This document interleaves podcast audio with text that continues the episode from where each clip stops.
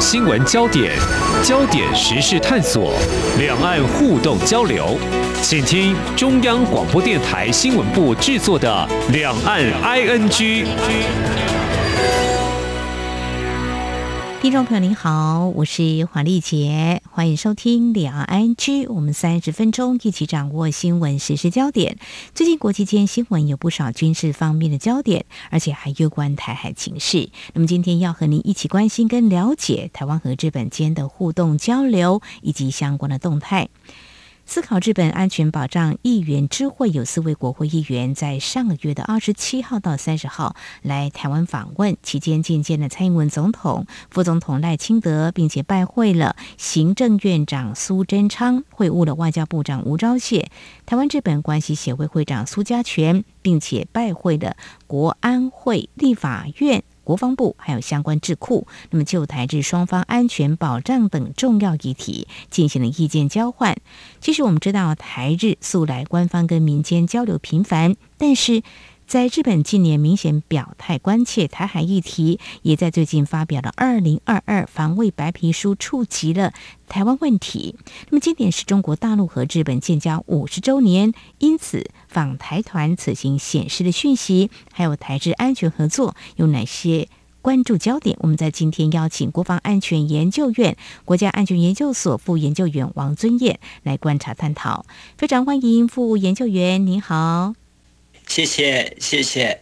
好，非常欢迎副研究员。好，我们来先了解一下这个思考日本安全保障议员之会访台团成员是由日本的前防卫大臣石破茂众议员，还有前防卫大臣滨田敬一众议员担任共同团长，另外还有包括了前防卫副大臣长岛昭久众议员，还有参议员总务副会长清水贵参议员，一共有四位的国会议员，都是蛮重量级的，是不是？在日本的国会应该是具有相当的影响力吧？是，那这一次这个是破茂先生啊，他率领国会议员团啊来到台湾。虽然原先的团员说要来七个，但是因为其中有三位确诊了，所以只来了这四位啊。其中的三位石破、冰田以及长岛啊，他们都算是非常资深的国会议员了。例如说啊，石破茂先生他已经当选过十二届了。滨田靖一先生他当选过八届，那即便是长岛昭久也有七届，就只有这个清水贵之先生，然后他比较年轻啊，四十八岁啊，他当选过两届。好，那光是说这位石破茂先生好了，他算是石破派啊，他其实是一个派系啊，他是这个集团的领导人。啊，他也争取过自民党的这个党主席啊，他也希望能够当上这个首相哈，虽然后来是没有成功啊。清水贵之先生他不是自民党，但是是日本维新会党的这个党员，所以换句话说，这一次的访团是有不同的政党跟派系的国会议员所组成的，是一个跨党派的组合，是呃具有代表性的。嗯哼哼，好，我想国会议员他们在国会当中有修法、立法的一个权利嘛，跟台湾的立法委员大概是类似的，他们的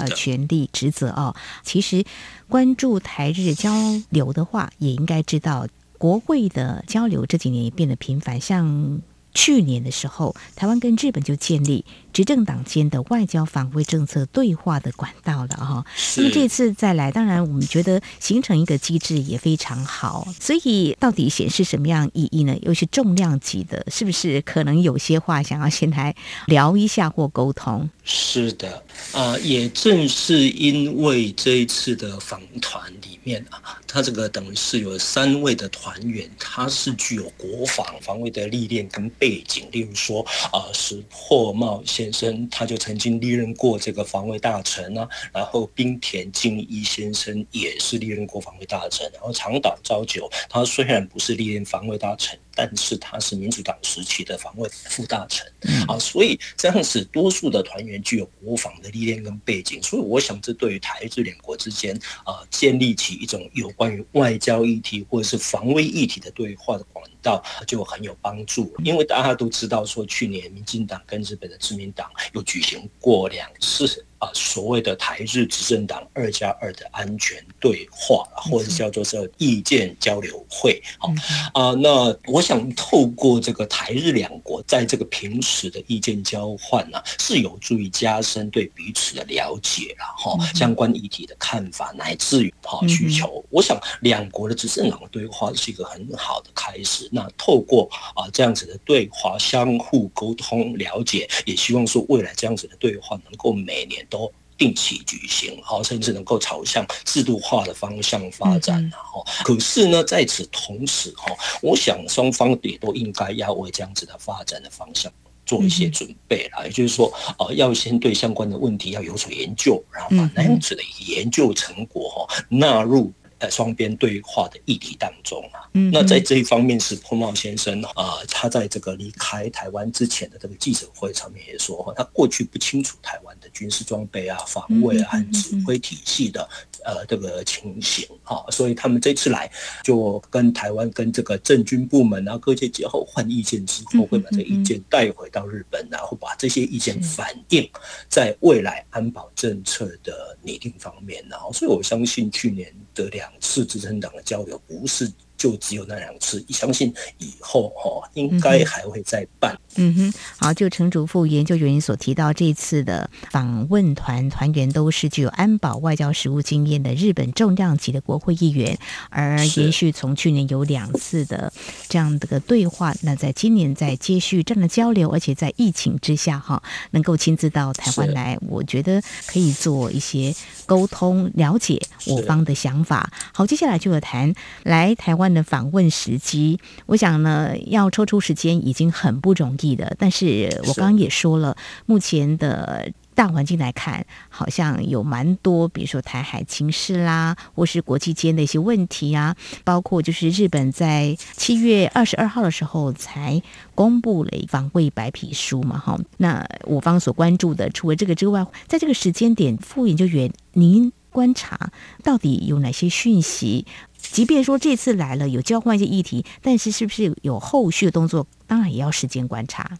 是，我想对台湾来说，日本方面就释放出一种支持台湾、挺台湾的这个样的一个讯息了。哈、嗯，刚刚提到防疫的方面，那我想台湾跟日本一样，我们已经开始逐渐的放松一些边境防疫的措施啦。哦，一放宽之后，这个石破茂先生啊就率团来访台。嗯那我想，台湾显然是日本朋友们的优先访问的地区。那其实不仅仅这个石破先生这一团来，已经有媒体有报道说，八月之后可能还会有其他的日本政界的人士陆陆续续组团来台湾访问。然后，嗯，可以说是虽然台日之间没有邦交，可是在没有邦交的情形之下，那政治的层面还是有很好很重要的互动，而且会越来越频繁。那这样子所展现的一个支持台湾的立场之外，我们也注意到说，其实他这个是日本参议院的改选，我们知道刚刚结束嘛，七月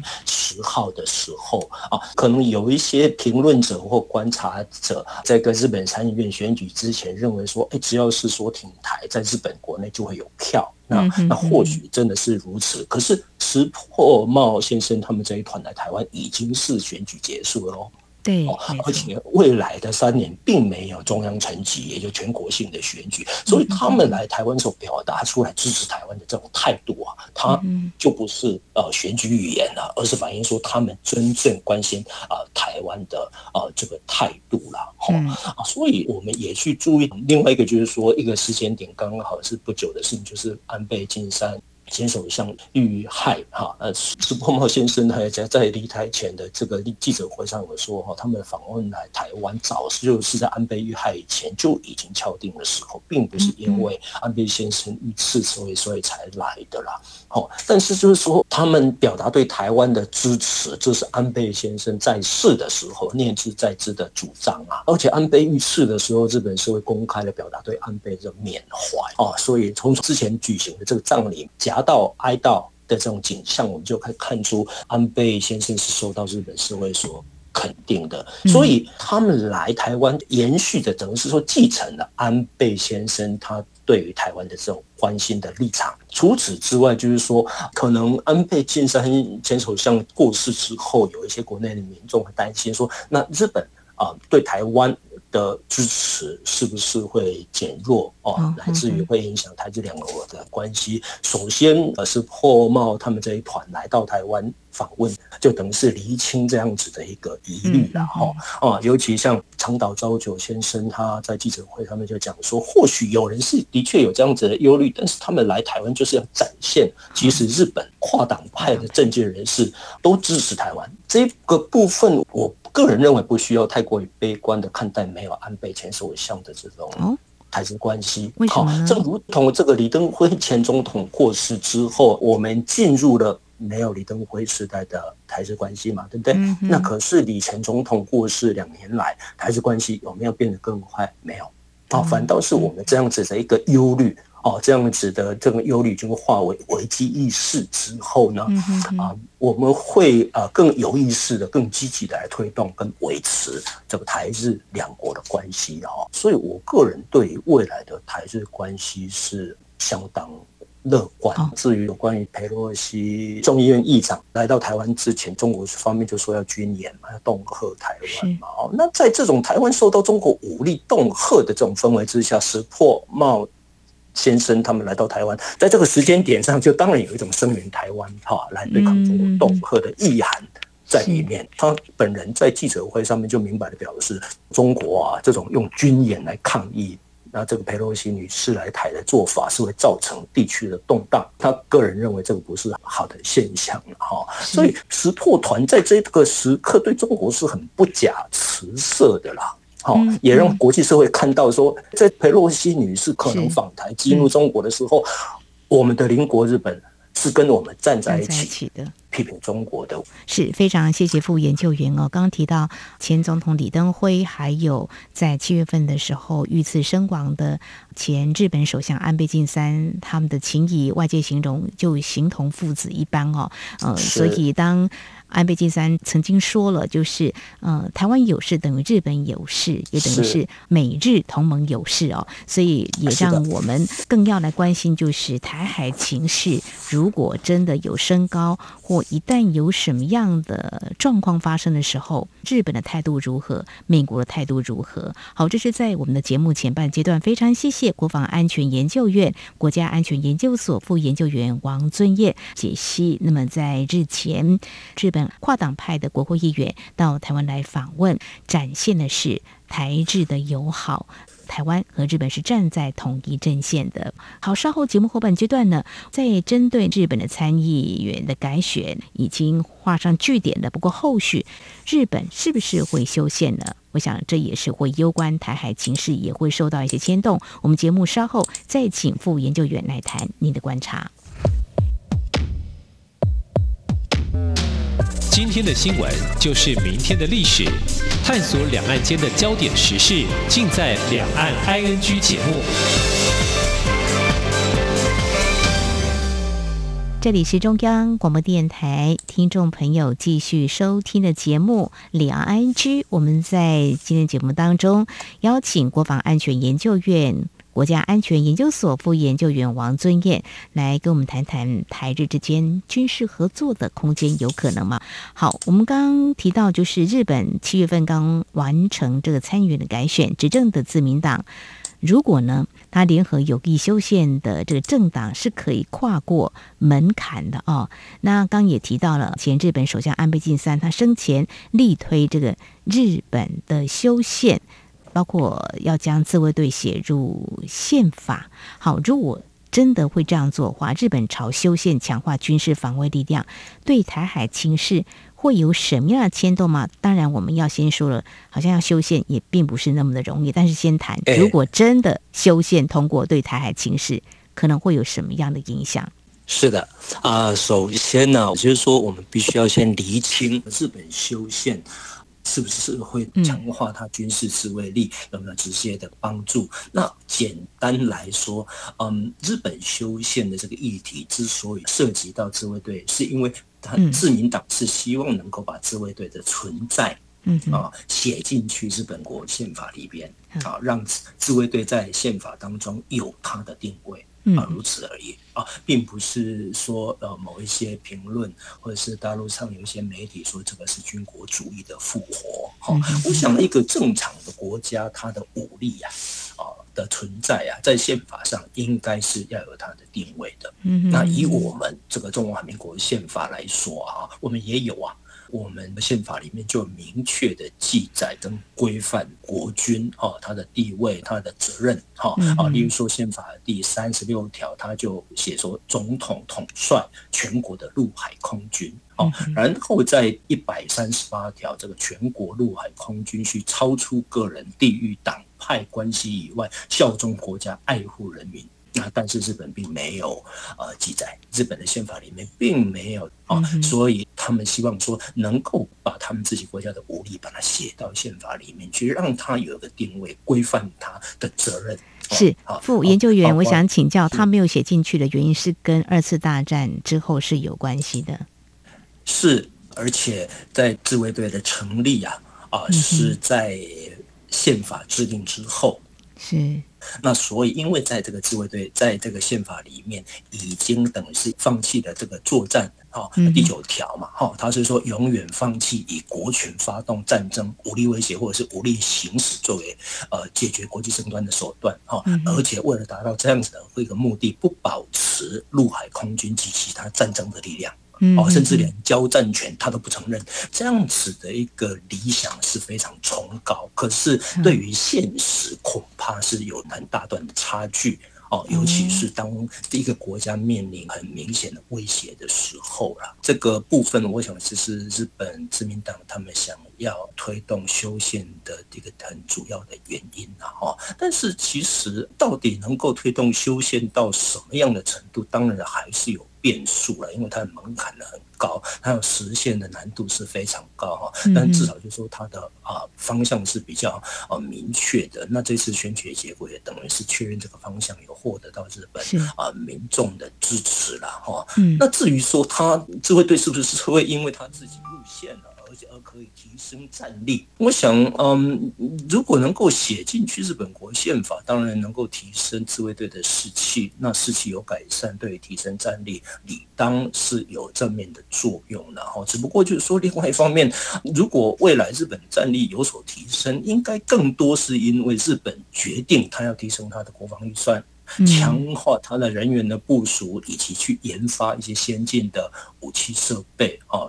乃至于说建构一些攻势的武力。那我想这些日本战力的确已经出现了，在修宪以前就已经出现了一些快速的变化，所以我想修宪嗯，并不是很必要的条件呐。那至于说日本强化军事力量之后，那说到我们说对台湾安全情势的影响，嗯，这个部分我觉得，嗯，当然战力提升的自卫队在某一个程度上，它可以平衡啊目前跟中国军力对比的失衡啊，哦，也就从这个意义上面是有助于印太地区的和平稳定。那至于对台湾的影响，我想基本上因为台日关系相当的友好嘛，哈，而且日本关注台湾的和平稳定，所以日本如果强化它的军事力量，对台湾来说理应要有正面的作用了。因为一般来说，军事是政治的延长嘛，所以军事关系也就是政治关系的延长啊。换句话说，有国与国之间政治关系好，军事关系才会好。那军事关系好的国家，政治关系也坏不到哪里去。台湾跟美国之间的关系就是这样子啊。嗯，所以当我们看到美国派军舰来通过这个呃台海，哦，我们不会把它视为威胁嘛？啊，那如果解放军派军舰通过台海的时候，我们就会相当的警戒嘛。嗯，所以从这样子的一个角度来看，一个有台的日本哦，它军事力量提升，在台湾的眼中，自然不会认为说这是威胁。好，甚至在台湾如果需要军事方面的协助的时候，日本可能会愿意协助台湾。何况在这一方面，日本现在已经有这种台湾有事就是日本有事的共识了嘛。哈，那所以如果日本真的愿意在台海紧张的时候，凭着他的防卫或外交的实力，应该是可以发挥，嗯，很大的这种稳定台海的力量。所以总而言之，就结论上来说，我个人认为是日本政府，即便是修宪，它并不会直接来牵动这个台海的情势了哈，但是会因为呃提升了自卫队的士气，呃间接提升了自卫队的战力啊，所以当一旦台海有事，日本基于它的国家利益也好啊，来决定来介入台海。支持台湾的时候，那一个战力强的一个日本自卫队，应该是可以协助来确保台海的和平跟稳定。好，非常谢谢副研究员哦，提到某个国家对哪一个国家的威胁，刚刚你有提到日本有感受到这个军事方面的威胁吗？好，如果回到台湾身上，中国大陆并没有放弃对台动武。而日本有来自中国大陆的军事压力吗？还是说其他国家呢？如果有的话呢，在某种程度上，呃，如果都是中国大陆话，那台日之间就有共同的交集，以就可以形成所谓的共识、共同合作。那是不是台日双方要因应中国的军事威胁有合作的空间吗？这个台海议题如果直接划入台美安保合作的范围，是有可能的吗？是，那我先回答划入台美国这个合作或者是日美合作的这个范围，来达成这个台日可以进行合作。我想这个部分是。可能有这样子的一个方向，例如说，呃，前一阵子不是报道说，呃，我们的海巡跟日本以及美国他们的这个海警的部海巡的部队在帛琉那边有进行一些呃演练嘛，所以我想呢，这些呃有关于安全方面的合作，包含说这个网络啊，或者是。相关安全上的合作，我觉得是很有空间，也很有必要。怎么说呢？因为随着中国的威胁，它持续的存在，而且越来越严峻啊，单靠单一的国家恐怕是很难去应用的了。嗯，那在这一方面，国际上面已经有不少国家都是秉持这样子的认知啊。那日本当然也就不是例外哈，他也会认为说，光靠日本一个国家的力量，他没有办法应付中国。然后虽然说有美日同盟啊，但是吓阻中国的力量是越大越好嘛。啊，况且说台湾就在日本的隔壁啊，大家都知道，台湾距离日本的与那国岛大约就只有一百一十公里左右而已啊。啊，那更重要的是，就是说台湾长年以来跟中国哈是属于这个政治对立、军事对抗的一个情况啊。好，所以对日本来说，要找一个伙伴啊，要找一个国际友人伙伴来抗衡中国，他不用刻意去说服台湾跟他一起来防范中国，台湾早就已经站在中国的对立面了。那至少在政治和军事是这个样子。而就台湾来说，在这一方面有个很重要的认知，就是说我们不是要日本在台湾危险的时候来为台湾来出头啊，嗯，或者是说我们要把日本拖下水啊。或者是说，台湾、日本双方基于自己的国家利益来决定要合作，哈，尤其是安全方面。石破茂先生在记者会上面也说了，台湾有事，也就是日本有事这句话，现在在日本哦，俨然是成了顺口溜啊，哦，也就是说日本人可以朗朗上口，哦，台湾有事的话，日本很难没事的，因为台湾跟日本距离距离。很近呐、啊，只不过台湾跟日本不像美国跟台湾有一个台湾关系法哈，所以台湾有事的时候，这个日本应该要如何应应？目前老实说不清楚。可是日本政府近年的确是有在思考说，台湾有事如何适用他们在二零一六年哈生效的和平安全法，这就是新安保法制啊，如何适用哦？例如说，他安保法是有提到重要影响事态啦，哦，或者是危机存立事态啦，或者是武装攻击、武力攻击事态哦。那究竟要怎么样来适用？呃，我想日本政府方面还在讨论。那只是说。究竟台海万一爆发了哈战争的时候，日本政府是不是适用相关的事态啊规定啊来援助台湾？目前政界跟民间人士有一些零星的讨论，没有说既定的政策运用的规定。但是石破茂先生已经在离开台湾前的记者会上面，他有说啊，有相关的议题。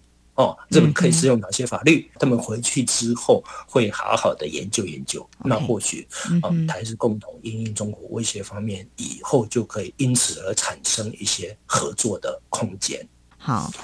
如果日本挺台的话，未来在台海情势可能会造成什么样的冲击？当我们在谈这个议题的时候，如果是中国大陆啊、呃，知道日本有这样的动作的时候，会怎么样呢？因为我们刚刚提到中日建交今年满五十年，美国的最近动作频频，就是印太战略，还有日本跟美国的互动交流，或者在军事方面也是有明显的这种贴近美国的动作。那事实上呢，日本自民党也向来是比较亲美的。那中日其实他们的关系呢，有时候是忽冷忽热，日本也会衡量整个这个国际的情势，也不会有太多刺激中国的言行或中国大陆讲的举措呢？这个副研究员怎么样来看呢？是，就我个人的经验，或许不少的国人也有类似的经验，或者是说印象，就是说日本人其实是一个重感情的民族了。嗯，那既然今年是日本跟中华人民共和国建交五十周年，那日本其实没有理由要故意去激怒中国了。哦，嗯，尤其当中国。就刚好是日本周边邻国啊，他们互为邻国的情形之下，日本没有理由要去故意激怒他的邻居了。我的观察是，日本的基本立场就是说对中国维持友好，这是他们的基本立场啊。但是我认为现在的日本应该不会担心说，因为做对的事情而去激怒中国。然后就退缩，裹足不前。我想不会是这个样子了。现在的日本，那根据我的观察，目前日本的态度是我该说就说，该做就做。至少就目前的台日关系来看，日本是这样子的情形了哈。那认为该挺台湾就表达出来，不管挺台湾是因为基于台湾都是民主国家啦，或者是日本台湾之间共享人权、法治等等的这种普世的价值啊，又或者是说，嗯，面对中国的威胁啊，基于日本的国家利益，我那我不得不跟台湾的合作，反正该挺就挺。我该呼吁国际社会来出来关注台湾台海和平稳定，就他就呼吁啊。那的确啦，以前有一个说法说，日本是患了恐共症啊。但是我觉得日本过去的确是背负着这种战争侵略其他国家这样子的一个历史包袱。可是中国过去很长一段时间对日本也动不动就祭出历史牌啊，很多的议题上面就诉诸于情感的勒索，那迫使日本来做让步哦。在这个方面值得一提的，就是说安倍晋三签署相在他第二任的任内，也就是二零一五年啊，在后期十年的谈话当中，他就表示说，他已经不希望跟那一场第二次世界大战无关的子孙们，以及未来世世代代的子孙们，还得要背着。哦，为历史问题谢罪的这样子的一个宿命，嗯，也就是说，安倍前首相哈，他在历史问题上面已经自己给他画下了一个句点，而中国是不是接受了呢？哦，我想这个从北京当局在二零一八年十月接受安倍率团访中就可以看得出来，北京是接受的。哦，好，那再回过头来看。日本，嗯，我举一个近期的例子，然后这个例子显示，日本的确是对于中国说该说就说了啦。哦，日本驻中国的大使垂秀夫，在他赴中国哈旅行之后的第一场的一个记者会上面，他说，中日两国民间的这种彼此的相互观感一直好不起来这件事情，就是说日本是会努力改善中国人对日本人的情感，嗯，但是日本人为什么对中国人的观感不好？希望中国方面好好的研究研究。那我想，中国作为一个大国哦，应该也是要学习如何当一个区域的大国。哦，不仅仅是大国而已，而且要去争取其他国家的尊重。那中日建交五十周年，我想是一个很好的回顾哦，乃至于反省的一个时间点呢。我想就好好的思考，为何日本和中国之间没有庆祝建交。五十周年这样一种欢乐的氛围，反倒是台湾跟日本之间虽然断交五十周年，断交不能庆祝了哈。哦，但是现在的双边关系是非常的融洽，让前防卫副大臣中山泰秀说，台湾不是日本的朋友啦，台湾是友人，是家人，是兄弟啊哦，这样子的一个感人的话哦，北京当局应该要去思考，为什么他的周边国家不是尊敬他，而是畏惧他。呃，这有赖中国大陆领导人执政当局怎么样来看待哦？整个国际局势也真的是有很大的变化。我想在今天我们针对在台海情势，最近因为这个美国众议院议长裴若曦来台访问之际呢，刚巧呢日本国会议员来访，再次体现日本对台湾的友好。非常感谢国防安全研究院国家安全研究所副研究员王尊彦的观察解析。非常谢谢副研究员，谢谢您。谢谢。好，以上就是今天两岸居节目，非常感谢听众朋友您的收听，瓦丽姐祝福您，我们下次同一时间空中再会。